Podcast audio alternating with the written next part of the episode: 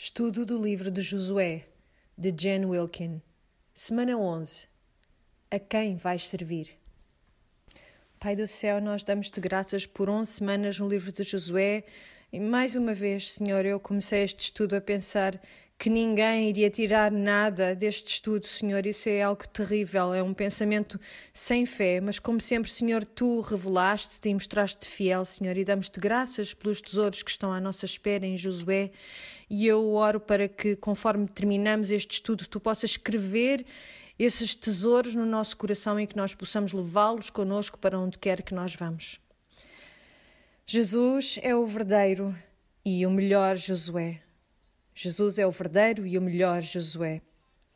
Na primeira semana deste estudo, nós começamos por dizer que Josué quer dizer Javé salva. E Josué tem, tem estado a pintar uma imagem para nós, tem-nos dado uma sombra daquele que verdadeiramente iria salvar o seu povo dos pecados ao longo de todo o livro. Por isso, no capítulo 1, nós vimos que Josué recebeu de Deus a ordem de que meditasse nos seus mandamentos dia e noite, que ruminasse neles mas Jesus é o verdadeiro e o melhor Josué. Ele é a palavra tornada carne. E nós vimos Josué liderar Israel à vitória, vitória sobre os seus inimigos físicos. Mas Jesus é o verdadeiro e o melhor Josué. Ele lidera o seu povo para terem vitória espiritual sobre os seus inimigos. E os seus inimigos irão um dia, irão estar todos debaixo dos seus pés.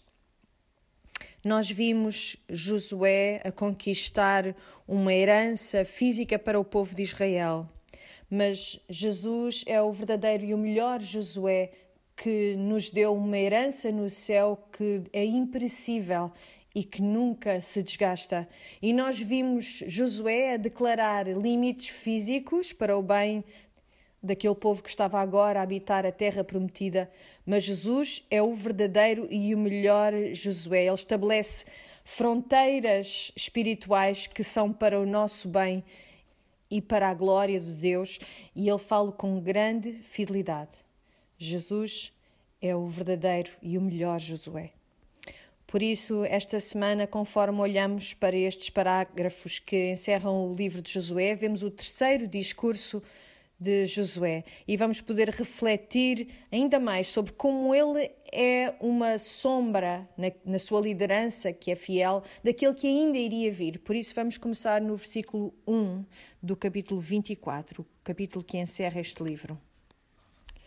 Depois Josué reuniu as tribos de Israel em Siquém e chamou os anciãos de Israel, os chefes, os juízes e os oficiais. E eles se apresentaram diante de Deus e viram no vosso livro de estudos que não era perante Josué que eles se vieram apresentar, mas sim diante de Deus, diante do próprio Deus. E para onde é que eles iam? Para Siquém, um lugar que estava, está a tornar-se cada vez mais familiar para nós conforme nós estudamos mais livros do Antigo Testamento. Então, desta vez, e, e, relembrando aquilo que aconteceu nos dois primeiros discursos, no primeiro discurso nós vemos a falar com as duas tribos e meia que ele enviou de volta para o lado oriental do Jordão. E depois vimos-lo a falar com os líderes de Israel, e agora vemos-lo a convocar todas as tribos de Israel, e não só diante dele, mas diante de Deus. Versículo 2: Então Josué disse a todo o povo: Assim diz o Senhor Deus de Israel Ora bem, isto é uma fórmula que os profetas usam e por isso, uh, se calhar nós esperamos quando o ouvimos a utilizar esta mesma fórmula que ele vá fazer uma profecia sobre o futuro do povo de Israel. Mas o que é que acontece na verdade? Ele fala sobre os seus antepassados, sobre o seu passado. Porquê? Isto é uma profecia, é claro que é porque não não é só uma questão de ele estar a falar sobre o passado. De cada vez que nós falamos do passado e falamos sobre a fidelidade de Deus, o que é que estamos a fazer? Nós sabemos que se ele foi fiel no passado, ele há de ser fiel também no futuro, porque ele não muda o seu caráter. Por isso ele invoca a linguagem das profecias, dizendo assim diz o Senhor, o Deus de Israel. E vamos ver o que é que Deus diz através de Josué. Antigamente, vossos antepassados, como Terá, pai de Abraão e de Naor, habitavam além do rio e cultuavam a outros deuses. Eu, porém, tomei a vosso pai Abraão de além do rio e o conduzi por toda a terra de Canaã e também multipliquei a sua descendência. Eu lhe dei Isaac, e a Isaac dei Jacó e Esaú. Esaú dei como propriedade o monte Seir, mas Jacó e seus filhos desceram para o Egito. De que livro da Bíblia é que nós estamos a falar? De Gênesis.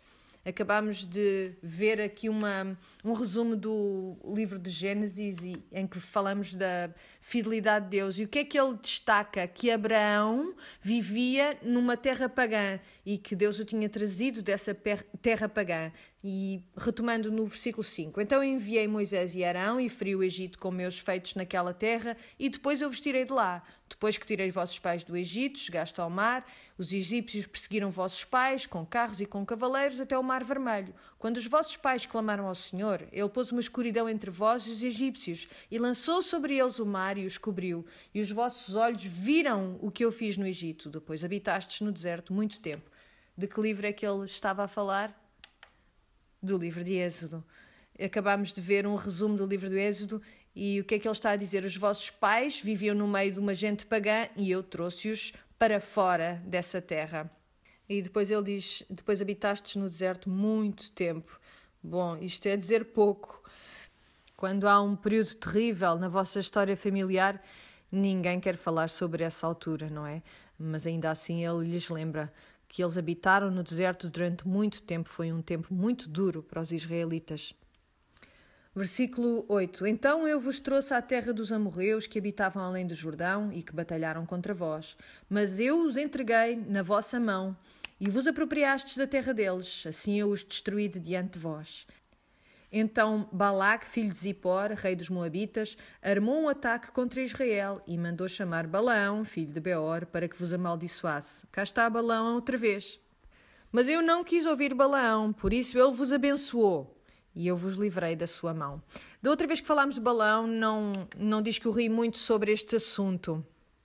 Mas o que é interessante em relação ao que aconteceu com Balaão é que quando ele vai para amaldiçoar o povo de Israel, o Senhor usa a sua própria boca para falar. Ele nem sequer consegue fazer aquilo para que foi pago, que era amaldiçoar o povo de Israel. Ele acaba por abençoar o povo que era suposto amaldiçoar, porque o Senhor disse: Eu vou abençoar aqueles que tu abençoares e vou amaldiçoar aqueles que tu amaldiçoares. E por isso ele tem controle sobre todas as palavras de Balão e ele volta a ser mencionado aqui. Por isso ele vos abençoou e eu vos livrei da sua mão. Portanto, acabamos de fazer um resumo do livro de Números. E depois no versículo 11: E quando atravessastes o Jordão e chegastes a Jericó, os homens de Jericó batalharam contra vós, como também os amorreus, os perizeus, os cananeus, os heteus, os girgazeus, os heveus e os jebuseus. Mas eu os entreguei na vossa mão. Pois enviei o terror adiante de vós que o expulsou, como aos dois reis dos amorreus. Nada aconteceu pela vossa espada, nem pelo vosso arco. Portanto, ao longo de todo este relato, vemos mais uma vez a declaração de que quem está na frente de combate é o Senhor, é Ele que luta por eles. Nada aconteceu pela vossa espada nem pelo vosso arco. Versículo 13: E eu vos dei uma terra em que não trabalhastes, e cidades que não edificastes, onde agora habitais, e comeis de vinhas e de olivais que não plantastes. O que é que o Senhor está a dizer aqui? Ele está a dar-lhes uma imagem bastante alargada de todas as vezes em que o Senhor se mostrou a eles como fiel. Primeiro fala-lhes de, de, do início, de como tudo aconteceu com Abraão, depois fala da sua saída da terra do Egito, depois desta conquista da terra que foi tão difícil, mas que não foi alcançada pelo seu esforço, pelo esforço dos israelitas, mas pelo próprio braço do Senhor. Eu sou o Senhor que sou fiel ao longo de toda a tua história, eu sou sempre fiel. Então o que é que se está a fazer? Está-se a restabelecer a aliança. E sempre que a aliança está a ser restabelecida, há uma listagem de todas as maneiras em que o Senhor nos deu proteção e nos deu favor. E por isso há, há, há, isto acontece noutros lugares também da Escritura. Em Êxodo, por exemplo, no Monte Sinai, o Senhor declara quem é antes de estabelecer a sua aliança com o seu povo. Ele descreve a sua própria fidelidade. E é neste contexto da sua fidelidade que vai até ao início a Abraão que nós chegamos a este versículo 13 com que nós estamos tão familiarizados. Agora, no 14. Agora temei o Senhor e cultuai-o com sinceridade e com verdade. Jogai fora os deuses a que vossos pais cultuaram além do rio e no Egito. Cultuai o Senhor. Mas se vos parece mal cultuar o Senhor, escolhei hoje a quem cultuareis. Se os deuses a quem vossos pais, que estavam além do rio, cultuavam, ou os deuses dos amorreus em cuja terra habitais. Mas eu e minha casa cultuaremos o Senhor. Este, este versículo é tão familiar para nós e nós ouvimos isto e, e se calhar não, não nos lembramos dele dentro do contexto. É como se Josué estivesse a dizer: eles têm escolha B, têm escolha A e têm escolha B. Mas na verdade ele está a ser irónico, porque o que ele está a dizer é: olhem lá para o que eu, o que eu fiz por vós até hoje. Quem foi que fez isto por vós? Foram os outros deuses? Ou fui eu? Eu lutei por vocês, eu fiz todas estas coisas por vós. Agora, quem é que vocês vão, vocês vão escolher? Os deuses de Egito conseguem fazer estas coisas por vós? Os deuses de Canaã conseguem fazer estas coisas por vós? Qual é a resposta óbvia? Não! Por isso, por causa da minha grande fidelidade, aquilo que é óbvio para ti fazeres é o quê? Escolheres, cultuares ao Senhor. É a coisa óbvia sempre que há um portanto, é suposto nós perguntarmos a que é que se refere este portanto à luz daquilo que eu vos disse, o que é que é lógico fazer. E nós vemos este padrão ao longo de vários outros livros da Bíblia. Por exemplo, se pensarmos no livro de Romanos, toda a primeira porção do livro de Romanos, os primeiros 11 capítulos, são uma declaração da fidelidade do Senhor ao seu povo ao longo de todo o tempo. E no capítulo 12, como é que começa? Portanto, ou em algumas traduções, e assim, irmãos, peço-vos através do amor de Deus que entreguem as vossas vidas a Deus que elas sejam como um sacrifício vivo e santo, o tipo de sacrifício que Ele aceitará. Quando pensamos em tudo o que fez por nós, será pedir muito? Pensem nisto que Paulo está a dizer, que elas sejam como que um sacrifício vivo e santo, o tipo de sacrifício que ele aceitará, um tipo de sacrifício razoável, noutras uh, traduções, aceitável. E porquê é que ele diz isto? Porque seria completamente inaceitável não o fazermos à vista ou, à luz de tudo aquilo que ele fez. Seríamos loucos se o fizéssemos. Há uma fé que é baseada numa razão, no facto de que não continuar a cultuar ao Senhor seria uma insanidade, seria uma loucura. A conclusão lógica é que eu escolha servir ao Senhor. Pensem no livro de Hebreus, por exemplo. Todos conhecemos o capítulo 11, que é aquela chamada dos fiéis em que Deus volta atrás, mas não só, até Abraão, todo o início da criação e, e seguimos todo aquele caminho do Antigo Testamento e que se fala sobre a, a fidelidade uh, daqueles que serviram a Deus e depois chegamos ao capítulo 12 e há mais um e assim, há mais um, portando. Diz assim: portanto, nós também, visto que estamos rodeados por uma tão grande multidão de testemunhas, vidas que são exemplos da fé, deixemos tudo aquilo que nos embaraça e o pecado que nos envolve tão de perto e corramos com perseverança a carreira que nos está proposta. Escolham hoje a quem vão cultuar, a quem vão servir. Corram, corram a carreira. É o mesmo padrão. Se Deus é aquele que Ele diz que é, a quem é que tu vais escolher? Porque é que irias escolher qualquer outra pessoa? Ele é a única escolha racional. E vejam lá o que é que Josué está a dizer. Quando ele diz escolham neste dia cultuar ao Senhor, é como se ele estivesse a traçar uma linha na areia. Escolham neste dia, a partir de agora, quem vão servir. Mas na verdade não é isso que está a acontecer aqui. O que ele está a indicar é esta ideia de que vocês vão continuamente escolher o Senhor, assim como eu fiz, assim como eu, Josué, fiz. Quanto a mim e à minha casa, iremos servir ao Senhor continuamente. Será algo que acontecerá todos os dias, a todos os dias. Quando tu acordas, tu dizes: Eu escolho-te hoje, eu escolho-te hoje, todos os dias. E o que é que acontece nesse dia quando nós não o escolhemos? Quando nós retiramos essa escolha. Porque Deus te escolheu a ti desde a fundação do mundo, tu és capaz de acordar no dia seguinte e dizer: Senhor, eu escolho-te outra vez. Eu hoje escolho-te outra vez. Lembram-se de Josué? Ele acordava sempre cedo e ia fazer aquilo que tinha de ser feito. Porquê? Porque ele é uma sombra do verdadeiro e do melhor Josué. Ele obedece, dá-nos essa imagem de obediência e nós temos que nos conformar com essa imagem a essa imagem de um Josué verdadeiro, de um Josué melhor, Escolhe neste dia cultuares ao Senhor. Escolhe amanhã, escolhe no dia a seguir a esse, escolhe no dia a seguir a esse. Escolhe todos os dias servir este Deus fiel. Por isso, vamos ver como é que continua o diálogo no versículo 16. Então o povo respondeu e disse: Longe de nós abandonar o Senhor para cultuar outros deuses, porque o Senhor é o nosso Deus. Deus. Foi Ele quem nos tirou a nós e a nossos pais da terra do Egito, da casa da escravidão, e quem fez esses grandes sinais aos nossos olhos e nos preservou por todo o caminho em que andamos e entre todos os povos pelo meio dos quais passamos. O Senhor expulsou diante de nós todos esses povos, até os amorreus que moravam na terra. Nós também cultuaremos o Senhor, porquanto Ele é o nosso Deus. E se tu fores Josué, o que é que tu queres dizer? Uau, obrigado, é uma resposta perfeita, obrigada. Mas o que é que diz Josué? Então Josué disse ao povo: Não podereis cultuar o Senhor, porque Ele é Deus Santo, é Deus zeloso, que não perdoará a vossa desobediência nem os vossos pecados. Josué, mas tu não sabes como é que se faz uma chamada à salvação? Eles acabaram de dizer que sim, que sim, que queriam, e, e tu estás a dizer-lhes não, não, não vão, não. No versículo 14, eles dizem escolham servir ao Senhor, e no versículo 19 diz não podereis cultuar o Senhor.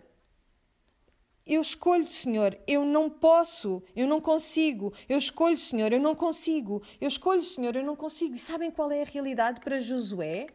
Josué não pode obrigá-los a cumprirem com os mandamentos e, e, a respeitarem a aliança. Ele sabe que eles têm corações rebeldes, ele está a reconhecer a verdade. E é por isso que Jesus é o verdadeiro e o melhor Josué. Será que ele é capaz de nos fazer obedecer à aliança? Ele é mas é capaz também de fazer algo muito melhor. Ele pode obedecer à aliança por nós. E Ele escolhe-nos a nós, uma vez após outra, após outra, após outra. E esta aliança é feita connosco através do seu sangue. E nós chegamos à fé que salva e pela primeira vez podemos escolher da maneira certa. Mas será que o vamos fazer? Talvez uma vez em cada dez? Josué não está errado eles não vão conseguir cultuar o Senhor. Isto é verdade e esta é a tensão em que nós vivemos enquanto estamos nesta terra. Serve ao Senhor, não podes servir ao Senhor. Serve ao Senhor, não podes servir ao Senhor, entrega-te à graça, serve ao Senhor, não consegues servir o Senhor, entrega-te à graça, serve ao Senhor, não consegues servir o Senhor, entrega-te à graça, escolhe outra vez, amanhã e depois e depois, e corre, corre o mediador de uma verdadeira e de uma melhor aliança, cumpriu-a por nós. Ele é o verdadeiro e o melhor Josué. Por isso ele diz-lhes: Eu imagino isto como se fosse quando eu digo aos meus filhos: Eu quero que vocês esvaziem a máquina de lavar a louça. E eles dizem: Nós fazemos isso. E o que é que eu lhes digo? Ótimo, então até logo. Não, não, não. Eu digo-lhes: O que é que eu vos pedi para fazer? E eles respondem: Tu pediste-nos para esvaziarmos a máquina da louça. E o que é que eu estou a fazer com isto? Eu estou a ajudá-los a construir o seu compromisso, a pedir-lhes para continuarem a reforçar este compromisso, a dizerem que vão fazer aquilo que disseram que iam fazer. No versículo 20, se abandonares o Senhor e cultuares deuses estrangeiros, então ele virá contra vós, vos punirá e vos destruirá, mesmo depois de vos ter tratado com bondade. Então o povo disse a Josué: Não, antes cultuaremos o Senhor. Josué disse ao povo: Sois testemunhas contra vós mesmos, que escolhestes cultuar o Senhor. Vocês disseram: Vocês vão cultuar o Senhor. E eles responderam: Somos testemunhas. E no versículo 23, Josué disse: Agora julgai fora os deuses estrangeiros que há no meio de vós, e inclinai o coração ao Senhor, Deus de Israel. O povo disse a Josué: Cultuaremos o Senhor, nosso Deus, e obedeceremos à sua voz. Por isso, o que é que ele lhes pediu para fazer? Para jogarem fora com esses deuses estranhos que estavam entre eles. E, e isto deve fazer-nos prestar atenção. Eles, eles acabou de lhes dizer: Eu tirei-vos dessa terra de idolatria, o Senhor tirou-vos dessa terra de idolatria. Portanto, mantenham isto na vossa cabeça por um momento. O que é que ele lhes está a dizer? Mesmo que eles, estes deuses não estejam no meio deles neste momento, que eles neste momento não estejam verdadeiramente a cultuar outros deuses, nem, nem que tenham uh, uh, e que não tenham nenhum ídolo eh, entre eles, ele provavelmente está a falar de uma possibilidade no futuro que ele vê como algo muito provável. porque toda a gente ainda se lembra do que aconteceu com Acã. Por isso, vamos ver o que é que diz aqui no versículo 25. E naquele dia Josué fez uma aliança com o povo e lhe deu leis e normas em Siquém. De todas as vezes que se estabelece uma aliança, há, há coisas que acontecem. Há o cortar da carne, há o derramar do sangue, e por isso inferimos que houve um sacrifício associado com isto, e depois há um sinal da aliança e há um registro da aliança, e por isso vemos isto tudo aqui no versículo 25. Ele fez uma aliança, cortou uma aliança, é a tradução literal, com o povo. Josué escreveu essas palavras no livro da lei de Deus e, tomando uma grande pedra, pôs ali debaixo do carvalho que estava junto ao santuário do Senhor e disse a todo o povo: Esta pedra será um testemunho contra nós, pois ela ouviu todas as palavras que o Senhor nos falou. Ela será um testemunho contra vós, para que não negueis o vosso Deus. Ou seja, há um altar aqui a ser construído, feito de pedras, isto já é familiar para nós, não é? Há aqui mais um altar que serve de testemunha àquilo que aconteceu entre Deus e o seu povo. E lembram-se que esta não é a primeira vez que isto acontece? Quantas vezes aconteceu antes? Esta é a sétima vez. Houve as doze pedras memoriais que foram tiradas do Jordão e foram colocadas como uh, memorial uh, para uh, lembrar as pessoas daquilo que Deus tinha feito, fazendo-os atravessar o Jordão. No capítulo 4, lembram-se? Depois tivemos as pedras que foram amontoadas sobre o corpo de Acã para nos lembrarmos, no Josué 7. Depois houve as pedras que foram amontoadas sobre o rei de Ai, em Josué 8, para nos lembrarmos do que aconteceu. Depois houve um altar que foi construído no monte Ebol, em que a lei também foi escrita neste altar, isto no capítulo 8 de Josué. Depois temos as pedras que foram amontoadas contra a entrada da caverna onde os, onde os cinco reis estavam uh, sepultados. Isto no capítulo 10 diz que eles estão lá até este dia. Depois temos o altar da testemunha em Josué 22, que foi um, erigido pelas tribos do Oriente. E depois temos aqui no capítulo 24 este outro altar, este outro memorial. E assim se estabelecem sete pedras de lembrança, sete pedras, sete memoriais. E o que é que isto quer dizer? Lembra-te, lembra-te Lembra-te da fidelidade do Senhor, porque tu tens tendência a esquecer-te. A idolatria começa a perpassar um pouquinho de cada vez e tu tens tendência a esquecer-te. Então, voltando a este último memorial que foi estabelecido, vemos que ele é estabelecido debaixo do carvalho ou de um terebinto que estava junto ao santuário do Senhor, em Siquém. Isto é algo muito significativo, porque isto não é a primeira vez que há pedras a serem amontoadas debaixo de um carvalho em Siquém. Ele acabou de lhes dizer para uh, jogarem fora todos os deuses estranhos que estavam entre eles.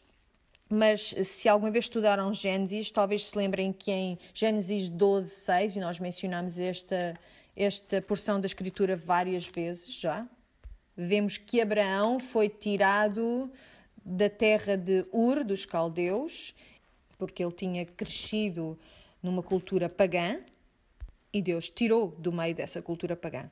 E qual é o sítio a que ele vai primeiro? A Siquém, também já tínhamos falado nisso antes. Eu vou ler aqui em Gênesis capítulo 12, começando no versículo 6.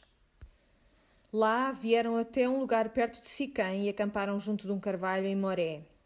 Portanto, havia um carvalho em Siquém, também nesta altura. Eram os cananeus quem habitava naquela área. Então o Senhor apareceu a Abraão e disse-lhe: Darei esta terra à tua descendência. E Abraão construiu ali um altar para comemorar a visita que o Senhor lhe fizera. Portanto, aqui vemos Abraão a estabelecer este outro altar debaixo do carvalho em Siquém. Isto é a primeira vez que vemos este Abraão que veio eh, de um passado de paganismo a adorar o verdadeiro Deus. Ele está também a jogar fora os deuses estrangeiros que estavam com ele. Depois acontece de novo em Gênesis 35 com Jacó, o neto de Abraão. E este Jacó estava numa longa corrida e, e sobretudo por causa do seu próprio do, da consequência do seu próprio pecado. Ele conseguiu encontrar uma noiva que é desse mesmo lugar de onde Abraão tinha saído e conforme eles estão finalmente a, a sair da terra onde viviam com o sogro, com a família da mulher, e este sogro não era uma pessoa muito simpática. Vemos que Raquel, a sua segunda esposa, estava sentada em cima de um animal e esconde debaixo de si mesma os deuses domésticos, os deuses da casa. Ela acaba por contrabandeá-los, digamos assim, levá-los com ela conforme eles saem daquele, daquele ambiente. E nós sabemos que Jacó era aquele que tinha tido uma noite muito complicada a lutar com um anjo, que nós sabemos que é, na verdade, o Senhor, e que a partir daí Deus uh, passa a chamar-lhe Israel, aquele que luta com o Senhor. Então, muito tempo mais tarde, vamos então a Gênesis 35, diz: Depois disto, Deus disse a Jacó para ir até Betel e estabelecer-se lá. Levanta ali um altar, acrescentou Deus, para adorares a Deus, que te apareceu quando fugias do teu irmão Esaú. Jacó deu também instruções a toda a sua gente para destruírem os ídolos que tivessem trazido consigo se purificassem e vestissem roupa limpa. Porque vamos para Betel, disse ele, e tenho a intenção de construir lá um altar a Deus, que respondeu às minhas orações na altura em que atravessava grande angústia e tristeza, e que sempre esteve comigo por onde tenho andado. Então deram a Jacó todos os ídolos que traziam, os pendentes das pulseiras, os brincos das orelhas, e enterraram tudo debaixo de um carvalho, perto de Siquém. E estas histórias são muito familiares a este povo a quem Josué estava a falar. E o que é que nós vemos Jacó a fazer? É uma espécie de um funeral figurativo para estes deuses estranhos. Ele está a fazer um cemitério ali para eles, debaixo do carvalho em Siquém. Porquê toda esta menção a pedras e altares que são erigidos ao Senhor?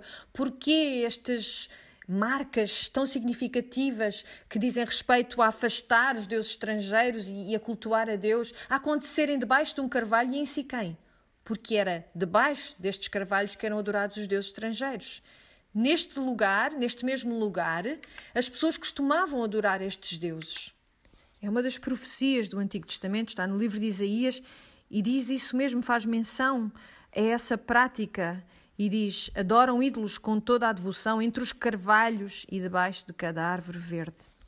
E assim, naquele mesmo lugar em que outros deuses estranhos seriam cultuados, Abraão, Jacó e agora Josué dizem: Não mais. Agora nós designamos que este mesmo sítio é um local de adoração ao Deus Altíssimo, aqui debaixo deste carvalho em Siquém. Versículo 28 diz: Então Josué despediu o povo, cada um para a sua terra. E de certo modo nós esperamos que a cortina caia, não é? Neste ponto. Mas há três funerais a acontecerem e vamos prestar atenção a que funerais são estes. Diz em 29: Depois destas coisas, Josué, filho de Nume, servo do Senhor, morreu com 110 anos de idade e o sepultaram no território da sua herança em Timnat-Sera, que está na região montanhosa de Efraim, para o norte do Monte Gaás. Israel cultuou o Senhor todos os dias de Josué e todos os dias dos anciãos que sobreviveram a Josué e que conheciam toda a obra que o Senhor havia feito em favor de Israel. Nós já estivemos a ver como os líderes destas cidades muralhadas eram chamados reis. Lembram-se disto? Falámos sobre esta designação que era utilizada porque eles eram líderes cívicos dessa área. Por isso, há um sentido segundo o qual Josué tem sido o rei de Israel. Tem sido ele que os tem liderado, tem trazido a justiça, tem certificado que existe uma ordem segundo a qual eles vivem. Por isso, nós vemos que agora ele é enterrado e percebemos que a sua influência enquanto líder lhe sobrevive. E isto é extraordinário que tenha sobrevivido a Josué uma geração sequer, porque a tendência é para que o povo se esqueça com muita facilidade. E esta é a sombra de um verdadeiro Josué, de um melhor Josué. E esta sombra é tão fiel que a sua fidelidade ultrapassa o seu tempo de serviço. E depois temos outras duas pessoas aqui. Diz no versículo 32: Os ossos de José, que os israelitas trouxeram do Egito, foram enterrados em Siquém, naquela parte do campo que Jacó comprara dos filhos de Amor, pai de Siquém, por 100 peças de prata, e que se tornara herança dos filhos de Josué. Então, mais uma vez, temos uma menção a José, e há muito tempo que ele não era mencionado, a última vez foi mesmo no final do livro de Gênesis, em que assistimos também ao seu funeral. E lembram-se daquilo que ele disse nessa altura? Ele disse: Um dia José disse aos seus irmãos: Eu vou morrer em breve, mas Deus cuidará certamente de vós e fará com que possam sair desta terra, para irem para a terra que ele jurou dar a Abraão, Isaque e Jacó. Então José fez aos seus irmãos um pedido que eles juraram cumprir. Quando Deus fizer com que saiam para aquela terra, levem daqui convosco os meus restos mortais. José morreu aos 110 anos de idade, o seu corpo foi embalsamado e colocado numa urna que ficou no Egito. E depois, aparentemente, quando eles saíram do Egito, no êxodo, alguém se lembrou de levar estes restos mortais de José e levaram-no através de toda esta viagem, estes muitos anos em que estiveram no deserto. Porquê? Porque ele disse: Esta não é ainda a minha herança. A minha herança é algo que ainda está para vir. E por isso nós vemos este lugar final de descanso de José é aqui. E percebem a ironia? Eleazar, filho de Arão, também é sepultado nesse mesmo lugar. Ele também faz parte desta herança. E Abraão, ele por acaso foi sepultado também na sua herança, no seu lugar prometido, na sua terra prometida? Não. Por isso percebam a beleza desta promessa que lhe foi dada a Abraão e que recebe aqui o seu cumprimento. E por isso, José, que durante a sua vida foi um sonhador, e estes sonhos que ele teve não foram os sonhos que temos quando estamos com alguma indigestão, foram sonhos proféticos. Ele era um profeta de Deus e ele viu que todas estas coisas iriam acontecer. No versículo 33, vemos que Eleazar, filho de Arão, também morreu e o sepultaram no Monte Fineias, seu filho, que lhe havia sido dado na região montanhosa de Efraim.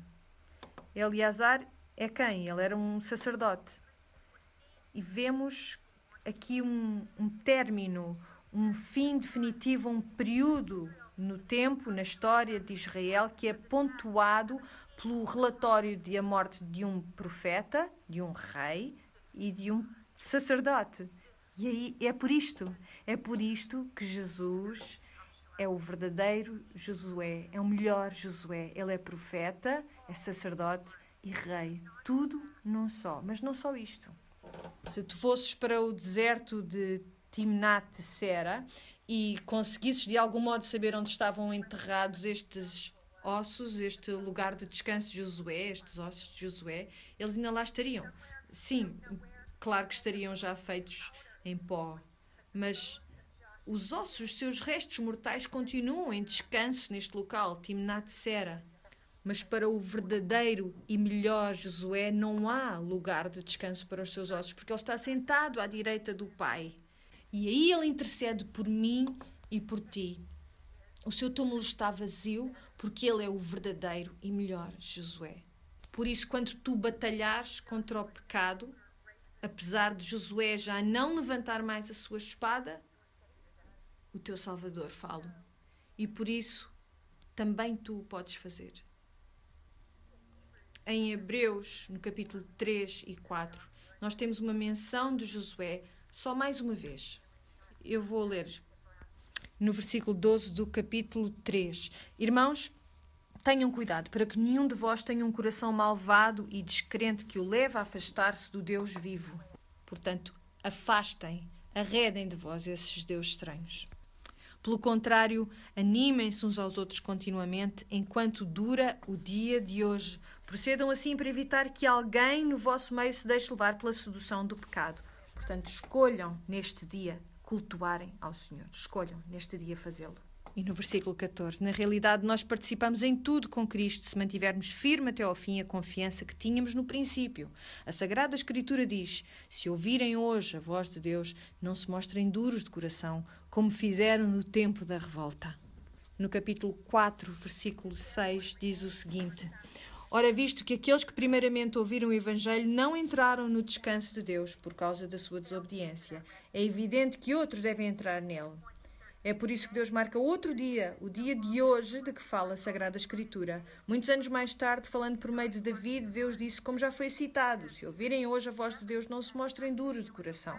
Portanto, aqui estamos a ouvir a referência à, à ideia de que iria haver um descanso para Israel, no qual eles iriam entrar, e nós falámos disto neste estudo. Havia uma terra de descanso na qual eles iam entrar, mas quanto tempo é que iria durar este descanso? Não iria durar muito, porque eles não afastaram os deuses estranhos do seu meio.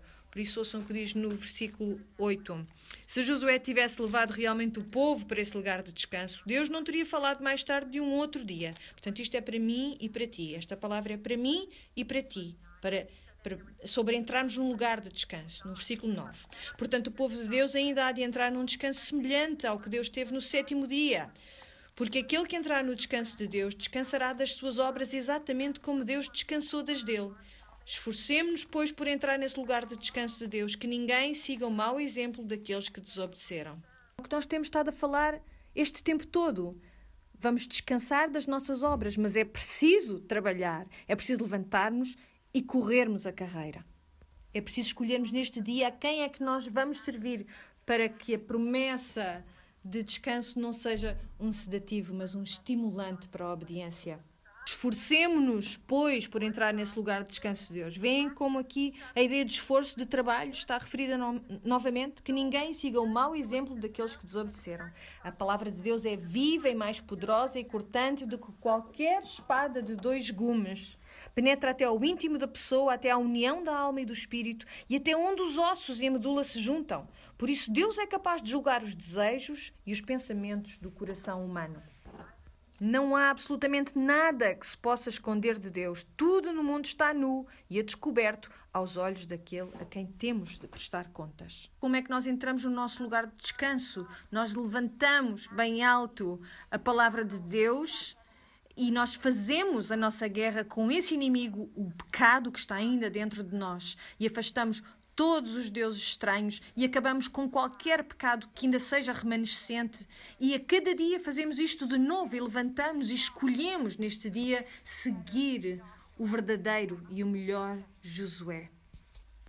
Por isso, no final deste estudo, conforme fechamos este livro sobre o livro de Josué, lembrem-se: Jesus é o Josué verdadeiro, é o melhor Josué, porque ele nos dá um descanso que nunca nos pode ser tirado. Ele ordena-nos que levantemos bem alto a palavra de Deus, esta espada, e que nós vivamos durante esta vida uma vida que traz glória a Deus e que traz morte ao pecado.